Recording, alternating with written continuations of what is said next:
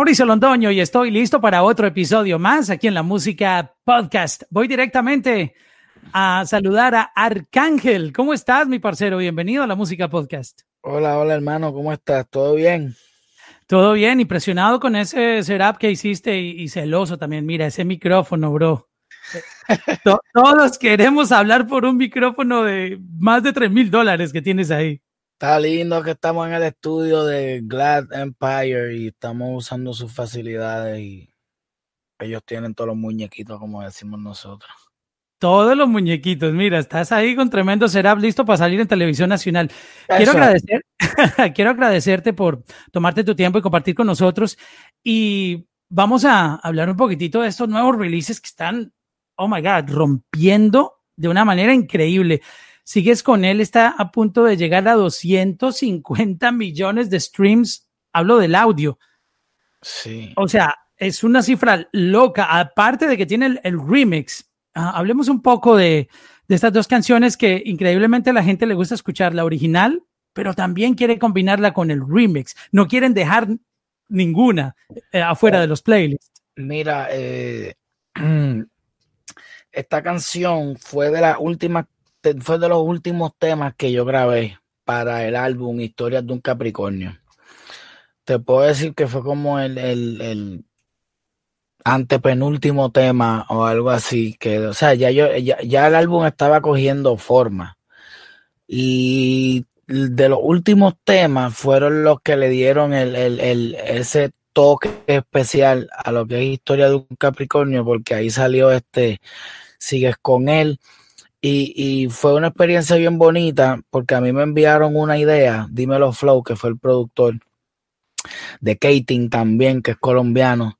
Y Tremendo cuando, cuando yo lo escuché, ah, yo no, no me escuchaba cantando eso. Y, y, fue un reto para mí porque yo tenía tiempo que no hacía coros con un tono alto yo tengo un tono bajo y el cual me siento muy cómodo ahí, me funciona mucho, me ha funcionado durante estos 15 años y no me gusta experimentar. Y tenía como desde por amar a ciegas que no hacía una canción así con esos tonos altos. Y dije contra este, ay, vamos a hacerlo porque no perdemos nada, ¿entiendes? Que este es el arcángel que le gusta a la gente de verdad. Y yo le envié todo lo que tenía grabado, se lo envié a Flow, a Dímelo Flow y uh, él le enseñó la canción a Sech, le dice, miren lo que estoy trabajando, estoy trabajándole un tema Arcángel. Y a Sech le gustó tanto el tema que Sech se montó en el tema, pero el tema no era para Sech. O sea, o sea, sin pedir permiso, grabó. Como estaba en el estudio con Flow y yo no había terminado el tema. O sea, yo le mandé a, a Flow, le dije, mira, estoy en el estudio, esta es la mitad para que vea cómo está quedando. Y en ah, pasan 15 minutos y lo que me dicen es que Sech le gusta, que, que, se enamoró de lo que escuchó. Y yo estoy en el estudio y, yo, yo estoy cansado, ¿entiendes? Y lo vi como papá Dios que me mandó eso, porque ya yo estaba loco por irme del estudio. O sea, yo tenía como ocho horas buscándole la vuelta al tema. Borra aquí, vamos a poner esto, salgo afuera a tomarme algo, viro adentro y no, o sea, me iba a tardar un día extra en terminar el tema. Y de momento pasan 15 minutos que yo le mando la referencia al productor. y él me dice, papi, a Sech le encanta el tema y se quiere montar. Y yo dije, pues tú sabes qué, perfecto, porque yo estoy loco por salir de aquí, me quiero ir para mi casa. Y si Sech le va a meter al tema, yo confío a ojos cerrados que el gordo va a destruir esa pista. Y al otro día, nada más y nada menos, teníamos la parte de Sech y fue tremenda decisión el dejarlo en sus manos de verdad porque es que el gordo la partió. ¿Sabes? Me fui a dormir tan tranquilo esa noche y ahí fue que dije contra este, estoy a la vuelta de la esquina, grabé como dos temas más y me decidí a entregar el disco, gracias a Dios. Wow, es una, es una historia muy bonita. Eh, ¿Tú eres Capricornio? Sí. que somos, somos igualitos. Yo, soy del 2 de enero. ¿De, qué día eres tú? Yo soy del 23 de diciembre estamos cerquita. Sí, 23. ¿Sabes? Por, por eso es que el disco se llama Historias de un Capricornio y, Me voy a quedar con el nombre por, por, por mucho tiempo porque ya estoy trabajando en el volumen 2. Es como una serie, ¿no? Sí, sí, y cada, cada vez se va a ir poniendo mejor. Yo quise mantener el primer volumen, la primera entrega de, esta saga que pretendo hacer, la hice mintiéndome un poquito a mí mismo. ¿A qué te refieres con eso? Porque yo soy un tipo que a, a mí no me...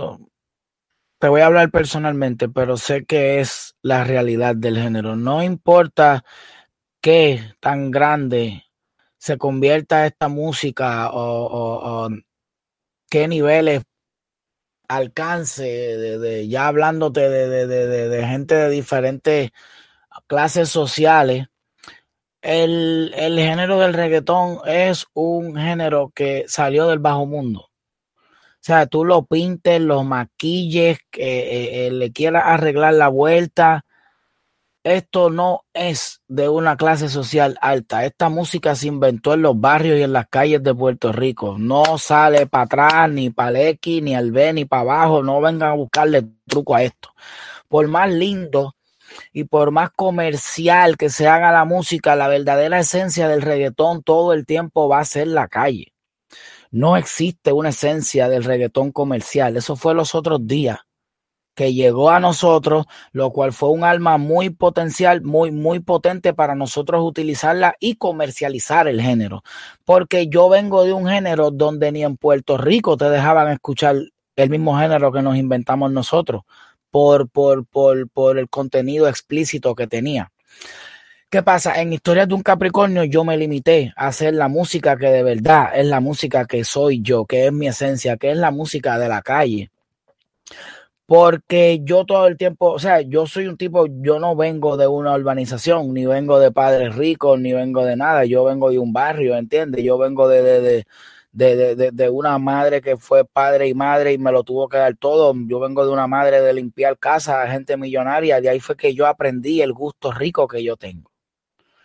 ¿Entiendes? So, yo eh, me, me, me, limité a todo esto porque quería hacer un disco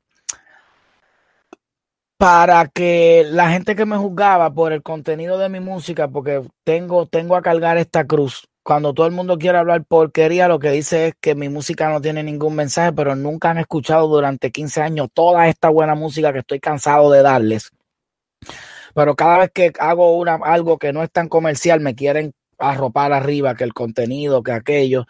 Y en Historias de un Capricornio 2 voy a regresar más a mis orígenes. Si ves, si escuchaste un álbum que yo tiré en el 2013, se llamó Sentimiento, Elegancia y Maldad. Para mí ese ha sido mi álbum más completo, porque yo lo balanceé muy bien. O sea, hay temas para la calle, hay temas del bajo mundo y hay temas que eh, eh, eh, la gente de la alta sociedad los puede escuchar y puede permitir que sus niños los escuche y está todo bien. Pero el álbum, pues, varios, en este caso, Historia de un Capricornio es un disco totalmente limpio, ¿entiendes? No, no, no, no, no recuerdo que yo haya dicho nada. La canción más fuerte puede ser el intro y se llama Mi Testimonio, lo cual yo pienso que es la canción más real que yo he hecho en toda mi carrera, ¿entiendes? Porque soy yo eh, eh, eh, expresándole al público mis miedos, que hay mucha gente que piensa que a lo mejor uno no le tiene miedo a nada, uno no le teme a nada, pero sí, yo tengo temor a muchas cosas por las cuales siempre me mantengo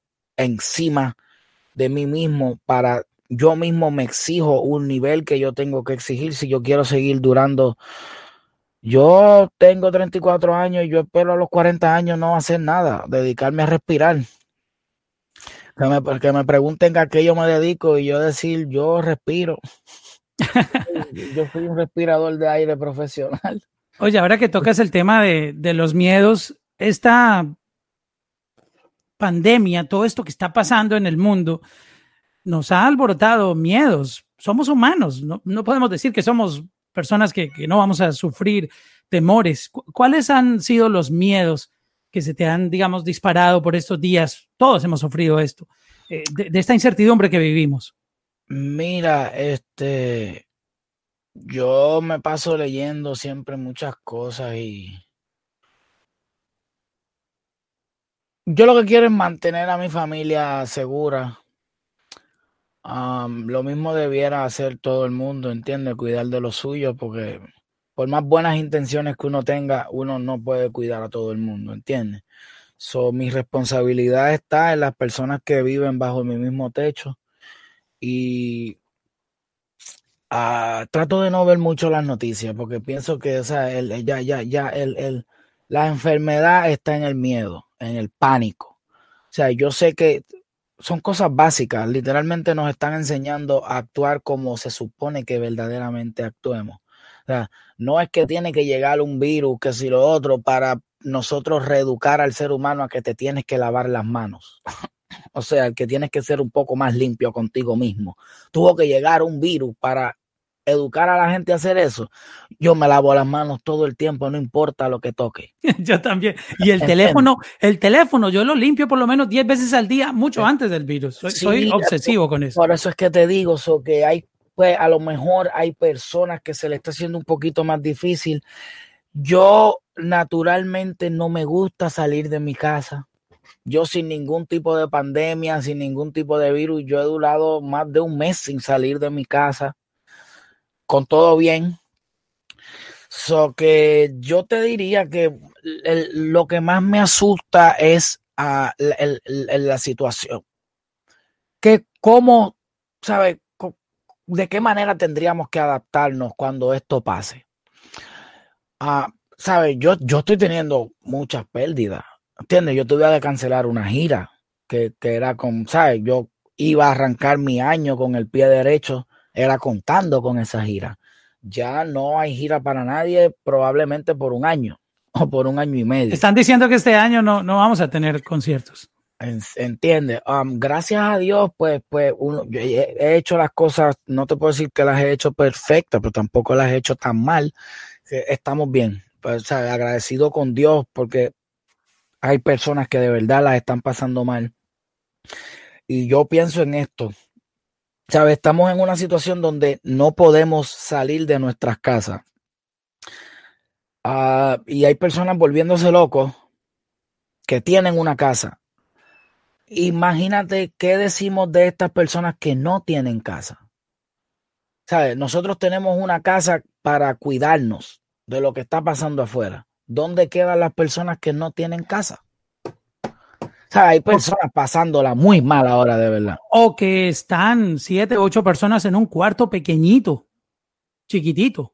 Tú sabes, e, eso es real en este país. Por este, yo lo que tras de que tanto pánico que le quieren inyectar a uno por, por las noticias y, tanta cosa, yo lo que hago es pedirle a Dios. Yo este no, no, no, no veo más nada que me vaya a funcionar. Tomo las medidas que siempre he tomado antes de que llegara cualquier virus. O sea, yo me lavo las manos, no, no, no, no, no me gusta tener contacto mucho con la gente, ¿entiendes? Yo soy un tipo que no es que soy como, buen capricorniano, como buen capricorniano. yo soy un tipo que te veo, yo te puedo saludar de lejos y soy feliz con que tú me saludes de lejos también, ¿entiendes? No es que yo me voy a, a, decir, oh, mira, este fulanito no se me acercó, no me estrechó la mano, no, para nada, yo no me voy a sentir mal. A mí me gusta que me traten así también, no sé por qué, todo el tiempo es como que si me haces así de lejos, bien, ¿sabes? Me encanta la idea. Este, tuvimos, nos podemos saludar hasta con la mirada, digo yo. que um, yo lo que le digo a la gente es que trate de seguir las reglas, hermano. Vamos a bregar con esto. Y nada, Dios nos va a ayudar. Yo le pido a Dios cada vez que me levanto, cada vez que salgo de mi casa, cada vez que regreso, um, por todo. O sea, yo creo que eso es lo único, lo único que nos, de, de, lo que nos podemos agarrar ahora mismo en este momento es de papá Dios. Porque Qué bonito eso. Rezar y rezar. más nada nos va a ayudar, de verdad. Exacto. Oye, hace poco dijiste algo que estoy muy de acuerdo contigo y nos puso a pensar demasiado, y es que hablabas de que los mismos seres humanos somos el problema en este planeta. Cuando empezamos a ver que los canales de, de, Venecia no tenían el agua sucia como pensábamos o oscura, sino que era cristalina y habían delfines. Mira, por ejemplo, lo que está pasando en LA, que ya se pueden ver las montañas porque el, el smog ya, ya no se ve. como que los animales, los pajaritos saliendo, encontramos más fauna, eh, como que hay un, un cambio en la naturaleza gracias a que no estamos en la calle destruyendo todo. So, me gustó mucho esa opinión que tú diste de, de, lo que somos los humanos y cómo tratamos este planeta. No, no, nosotros somos la, la, el, el, el, ser vivo más destructivo que habita en el planeta. Nosotros somos la plaga, de verdad, y no, no yo no lo dije como que, como, como una manera de insulto hacia mí mismo o para que nadie, es que nosotros somos una raza destructiva. Esa es la naturaleza del ser humano. O sea, nosotros donde llegamos, todo lo destruimos. O sea, nosotros somos el cáncer del planeta Tierra. Lamentablemente suena, y me incluyo.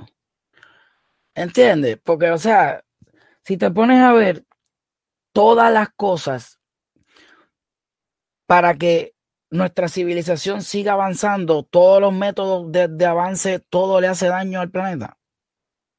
¿Eso qué quiere decir? ¿Hasta dónde vamos a llegar nosotros? Nosotros queremos ser los más. Cada adelanto que el hombre hace, él le hace daño al planeta. ¿Sabe? Cada cosa, cada, cada invención, cada cosa, sí, nosotros nos adelantamos, crecemos tecnológicamente, pero todo ese crecimiento es un, hay un precio muy grande que nuestro planeta lo está pagando.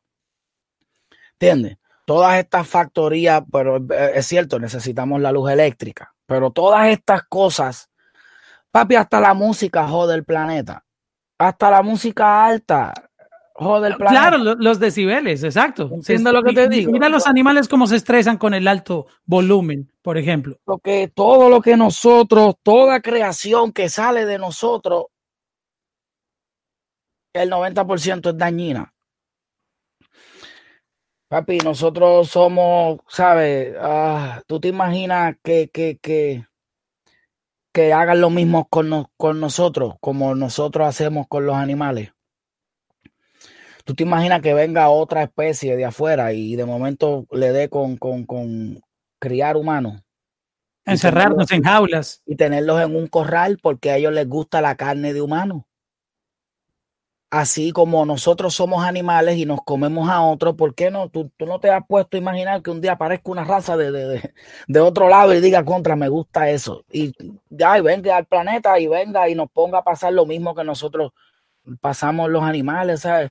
Yo pienso tanto las cosas que yo digo, eh, eh, eh, a los dinosaurios, obligatoriamente los iba a destruir un meteorito. ¿Sabes por qué? Porque los dinosaurios no le hacían eh, daño al planeta, no había, no había nada. Nosotros nos vamos a destruir nosotros mismos.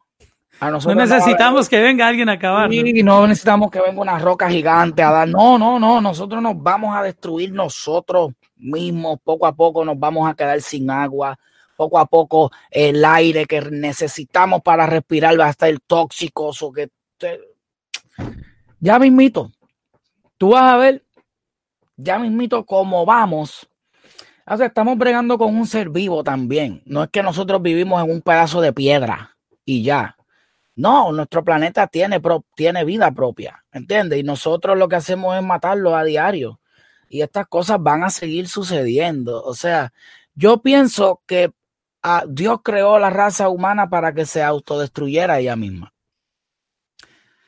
Pero creo que esta, esta enseñanza, algo nos, bueno nos tiene que dejar esto que estamos viviendo y, y ojalá nos genere más conciencia de que tenemos que cuidarnos unos a otros y cuidar el planeta. Creo que es, ah, es muy importante. Estamos tarde ya. Estamos ¿Tú crees? Tarde. Sí, estamos bien tarde. Lo que pasa es que al final no lo vamos a ver ni tú ni yo. ¿Entiendes? Lamentablemente nuestros hijos o... Estamos hablando de, de, de, de, que, de que sí, de que, de que uh, eh, solamente las personas No sé, no quiero que nadie se me, se, se me ofenda, pero solamente uh, este es el único planeta que nosotros tenemos. Pueden existir los otros, pero nosotros nunca vamos a dejar a salir de aquí. ¿Sabe? ¿Cómo, cómo, ¿Cómo puede haber personas que le quieren meter a la humanidad que el, ser humano tiene una probabilidad de algún día salir del planeta y conquistar otro y, crear vida en otro, cuando nosotros no sabemos cuidar el aire que tenemos aquí? Y tenemos un carajo, ¿Cómo carajo tú le quieres meter a la humanidad con que nosotros tenemos el, vamos a tener el poder de terraformar un planeta? ¿Tú sabes lo que es terraformar? Es hacer aire donde no lo hay y al aire que nosotros tenemos lo dañamos teniéndolo de gratis. ¿Tú te crees que en serio que el ser humano va a tener la capacidad de llegar a otro lugar y crear aire cuando el mismo de él lo jode? Vamos a llegar a acabar también con ese lugar. Nosotros no vamos a salir de este planeta. Eso es mentira. Eso es Elon Musk que dice esto, que podemos llegar a Marte. ¿Cómo pinga vamos a llegar a Marte? ¿Quién, carajo ha dicho eso? Sigue haciéndonos tú los carritos eh, electrónicos mientras tanto para nosotros aquí. Pero nosotros no vamos a salir de aquí nunca. Tenemos algo, o sea, no, no podemos vivir bien en algo que tiene vida. Imagínate el día que nuestra raza llegue, logre llegar a algo que no tiene vida. Tenemos que cuidar este planeta. Ojalá nos sirva de algo todo esto que está pasando. Oye, quiero contarte que yo te conocí en el 2007 y conocí a, tu mamá también. Este, te llevamos a Colombia a un concierto en Cali, en la Plaza de Toros. Este, me que recuerdas ese, ese concierto lleno de gente, 20 mil personas, sold out. Vuelta redonda. La vuelta redonda. Creo esa es la primera vez que tú tenías esa experiencia cantando con un público 360. Sí, esa fue la primera vez que yo canté frente a tantas personas. Ahí fue, eh, eso, a mí nunca se me va a olvidar ese concierto, yo hasta lloré. Wow. Yo fui con, con Abril Producciones. El concierto lo hicimos nosotros en, en, Cali, te llevamos. Julián, Julián Uribe, ¿no era? Um, no, en esa ocasión fue con Radio Hit. Radio Hit, pero era él que estaba en la vuelta también envuelto. Yo, mis primeras veces que fui a Colombia fue con ese señor.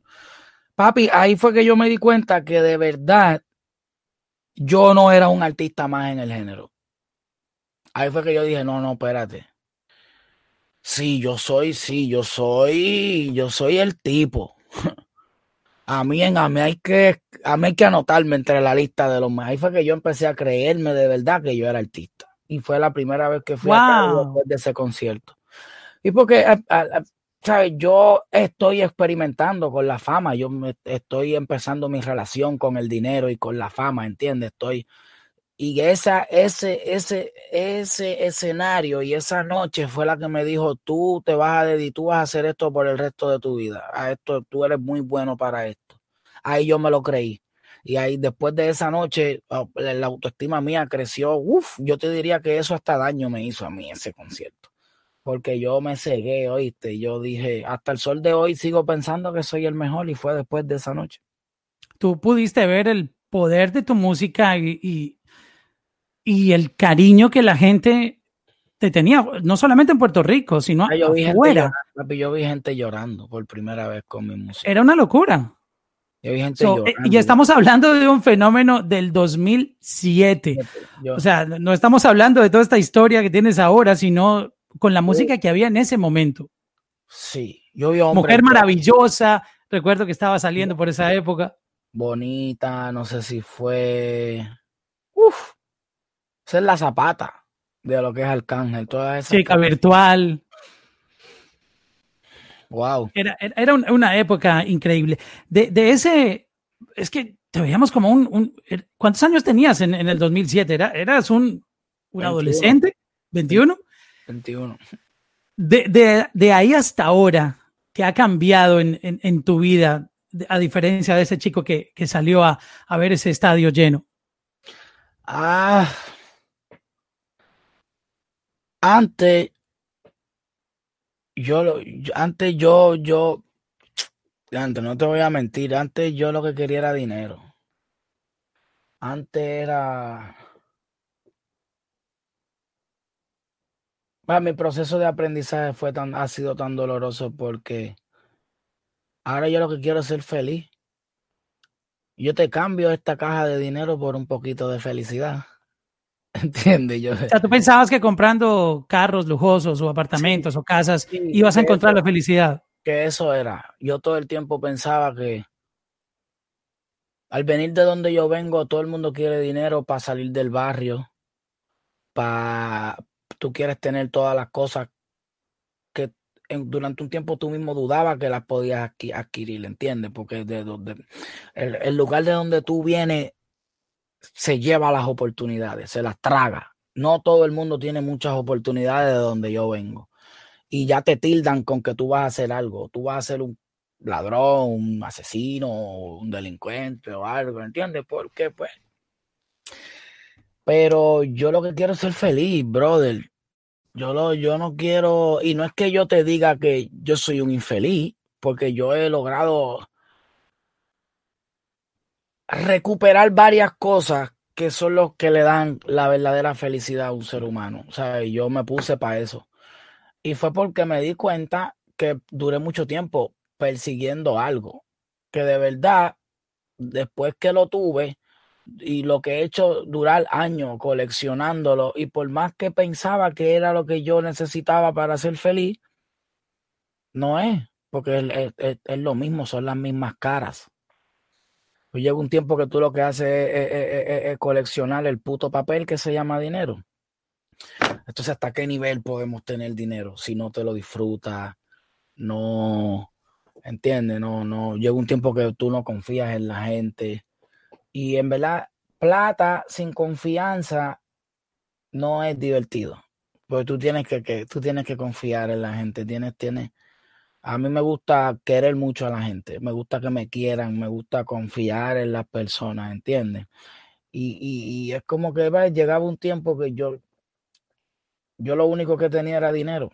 Porque yo no tenía ni siquiera las personas que verdaderamente yo quería tener a mi lado. Y pues se me hizo muy difícil, incluso siento que no estoy en un nivel más alto, el cual no sé cuál es ese nivel en mi carrera por muchas de mis actitudes negativas pensando que el dinero lo era todo. Y sí, yo he cambiado bastante porque antes yo pensaba que teniendo muchas cosas materiales y todo eso, se podía ser feliz. Pero no es así. ¿sabes? a mí, yo, yo, yo he venido de depresión donde a mí lo que me dan ganas es de, ponerle una bomba a cada carro que yo tengo y explotarlo y grabar ese momento, ¿entiendes? Y, como que no sé a veces qué hacer con las cosas que tengo, miro las cosas, digo, wow, di tanto por esta porquerita y tengo meses que ni me lo pongo, o sea, ya. Wow. Y este, este, esta situación me ha hecho caer hasta más en tiempo, brother, donde que yo lo que quiero es que, uh, que Dios me dé salud, que uno de mis miedos no es ni siquiera la muerte, la muerte, yo no le puedo temer a algo que es lo más seguro que yo he tenido desde que nací. O sea, lo más seguro que yo tengo desde el primer momento en que yo vine a este mundo es la muerte. Eso es lo único que yo sé seguro que va a Todos lo tenemos garantizado. Yo no le tengo miedo a eso, yo le tengo miedo a que mi cerebro algún día pare de funcionar. ¿Entiendes? Yo le tengo miedo a que algún día mi corazón deje de sentir amor por las personas. Después de ahí, que pase lo que tenga que pasar, hasta que Dios quiera. Pero ya eso es lo que yo quiero. Yo quiero seguir teniendo un cerebro para pensar y un corazón para querer. Y salud. Oye, me hiciste acordar de, ese primer show que, pude ver tuyo en el 2007. Tú tenías un show demasiado bien estructurado. Este, eh, tenías DJ, pero apareciste con un violinista y todos nos quedamos como, wow, es la primera vez que vemos un, un artista urbano proponiendo eh, este tipo de, de, concepto. Tú sabes, tú tienes talento que puedes cantar, puedes rapear, puedes hacer, eres muy versátil, pero también llevabas como a otro nivel tu show y cuando vimos ese violinista, como que esa imagen de, de, ese concierto no se me olvida del violinista que vine a enterarme luego de que el tipo es el, el manager de Anuel, uno dice, wow, el chamaquito del violín, y mira, ¿cómo, cómo fue eso de, de, de incluir un violinista? ¿Por, ¿Y por qué un violín en, en tu show? Pues mira, para hacerte el, el, el, cuento largo, un poquito más corto, mi hermana fue que me habló. Yo tuve un concierto en Puerto Rico, en una de las salas más importantes, se llama el Centro de Bellas Artes de Puerto Rico, y yo lo que tenía eran como ocho meses de carrera. No tenía álbum, no tenía nada, y eso fue un fenómeno en Puerto Rico porque yo lo logré, yo lo logré llenar tres veces con canciones que ni siquiera habían sonado en la radio, eran para ese tiempo estaba empezando todo esto, lo de las redes sociales. Y pues en los ensayos, mi hermana está en el colegio y él iba al mismo colegio de mi hermana y mi hermana me dice contra, como va a ser un show en Bellas Artes, ahí no aceptan raperos, es algo fino. Yo pienso que, y ya yo tenía banda, el reggaetón mío en vivo era con DJ, pero también yo tenía un baterista por atrás que hacía, o sea, y ella me dijo, ¿qué tal si tú le metes un violín? Sería bueno por, el, por el tipo de escenario que es, es fino, ¿sabes? la gente te va a estar viendo. Y tú tienes esa música que aunque sea reggaetón, es mucho más musical que la de los otros reggaetoneros. Ah, pues dale, está bien, pues trae al chamaquito y llegó este niño de 15 años. Y después como de tres o cuatro meses que estamos trabajando con él, yo me entero que él es el novio de mi hermana. Oh, wow. Sí, ah, sí, eh, él, es que después de ahí, él vino y, pasó a ser parte de nuestra familia, o sea, él vivía en mi casa.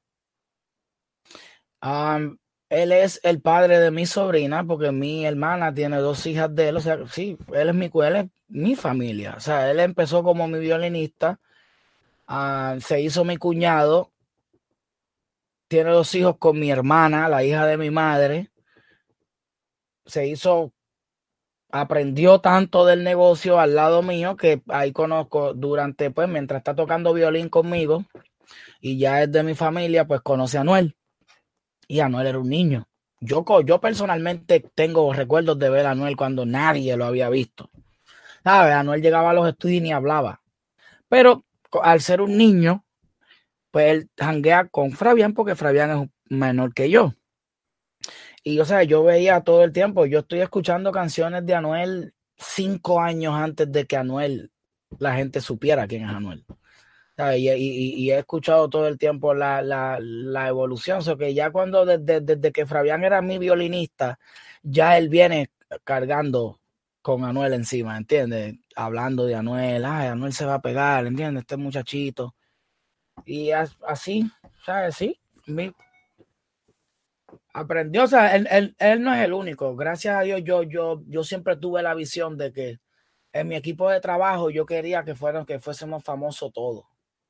¿Entiendes? Yo quería tener un DJ que también tuviera su fama él. Yo quería mi violinista. Y cuando el crew de, trabajo mío llegábamos, como quien dice, todos teníamos un fan club diferente. ¿Entiendes? a mí me encantaba porque era como que yo decía, en el equipo mío nosotros somos un all-star, nosotros todos somos estrellas.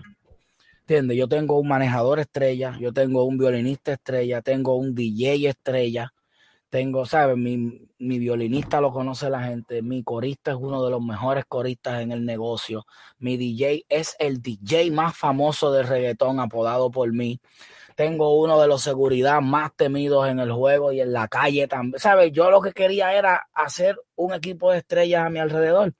Tengo el camarógrafo más duro que hay en la industria, que ese señor hoy en día va por el nombre de Pepe Quintana.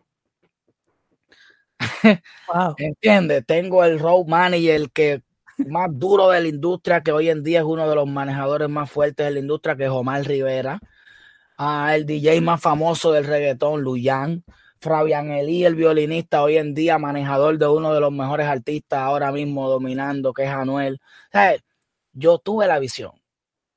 Yo, yo, yo todo el tiempo eso, eso era lo que yo quería ver. Y yo me siento complacido, ¿entiendes? Porque no, yo estoy listo para hacerlo otra vez. Cuando se vaya esto, vamos, vamos, vamos, vamos a traer otro DJ famoso, vamos a traer otro manejador famoso, pues yo voy a seguir todo el tiempo con mi manejador, pero vamos a dar, vamos a seguir dándole oportunidad a gente de que cumpla sus sueños y, logre sus metas. Eso, para mí, esos son los premios míos.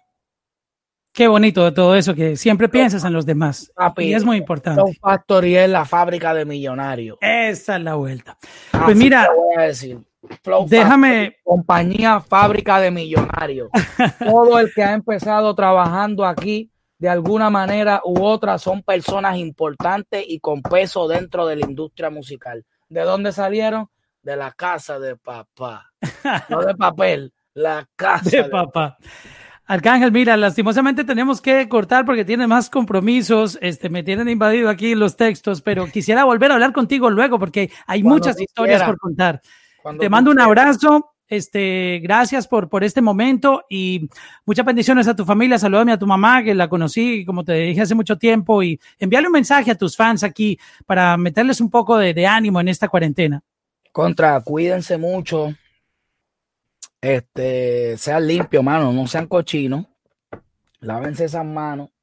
Este, todo lo que toquen, limpienlo, desinfectelo eh, siga las reglas, no se toque en la cara, todo lo que te digan, hazlo, por favor. O sea, y nada, vamos a pasar, vamos a, yo sé que sí, lo que te dije al principio de la entrevista. El único que nos saca de esto es Papá Dios. Papá Dios. Más que una vacuna, más que cualquier gobierno. Necesitamos de Dios en este momento. Yo tengo mucha fe que esto va a pasar. Y nada, nos vemos pronto no hay concierto para nadie como de aquí un año. O sea que yo me imagino que la próxima vez que yo pise Colombia, vamos a cantar hasta las 12 del mediodía del otro día, porque tenemos mucho que contar, tenemos mucho que bailar, tenemos mucho que brincar, hay mucho guaro que beber. Yo no puedo tomar igual, pero cuando yo voy a Colombia rompo las reglas. Mi hermano, un abrazo, te queremos mucho y cuídate bastante. Igual a ti, hermano. Dios te bendiga. Saludos a todos por allá. Arcángel en la música podcast.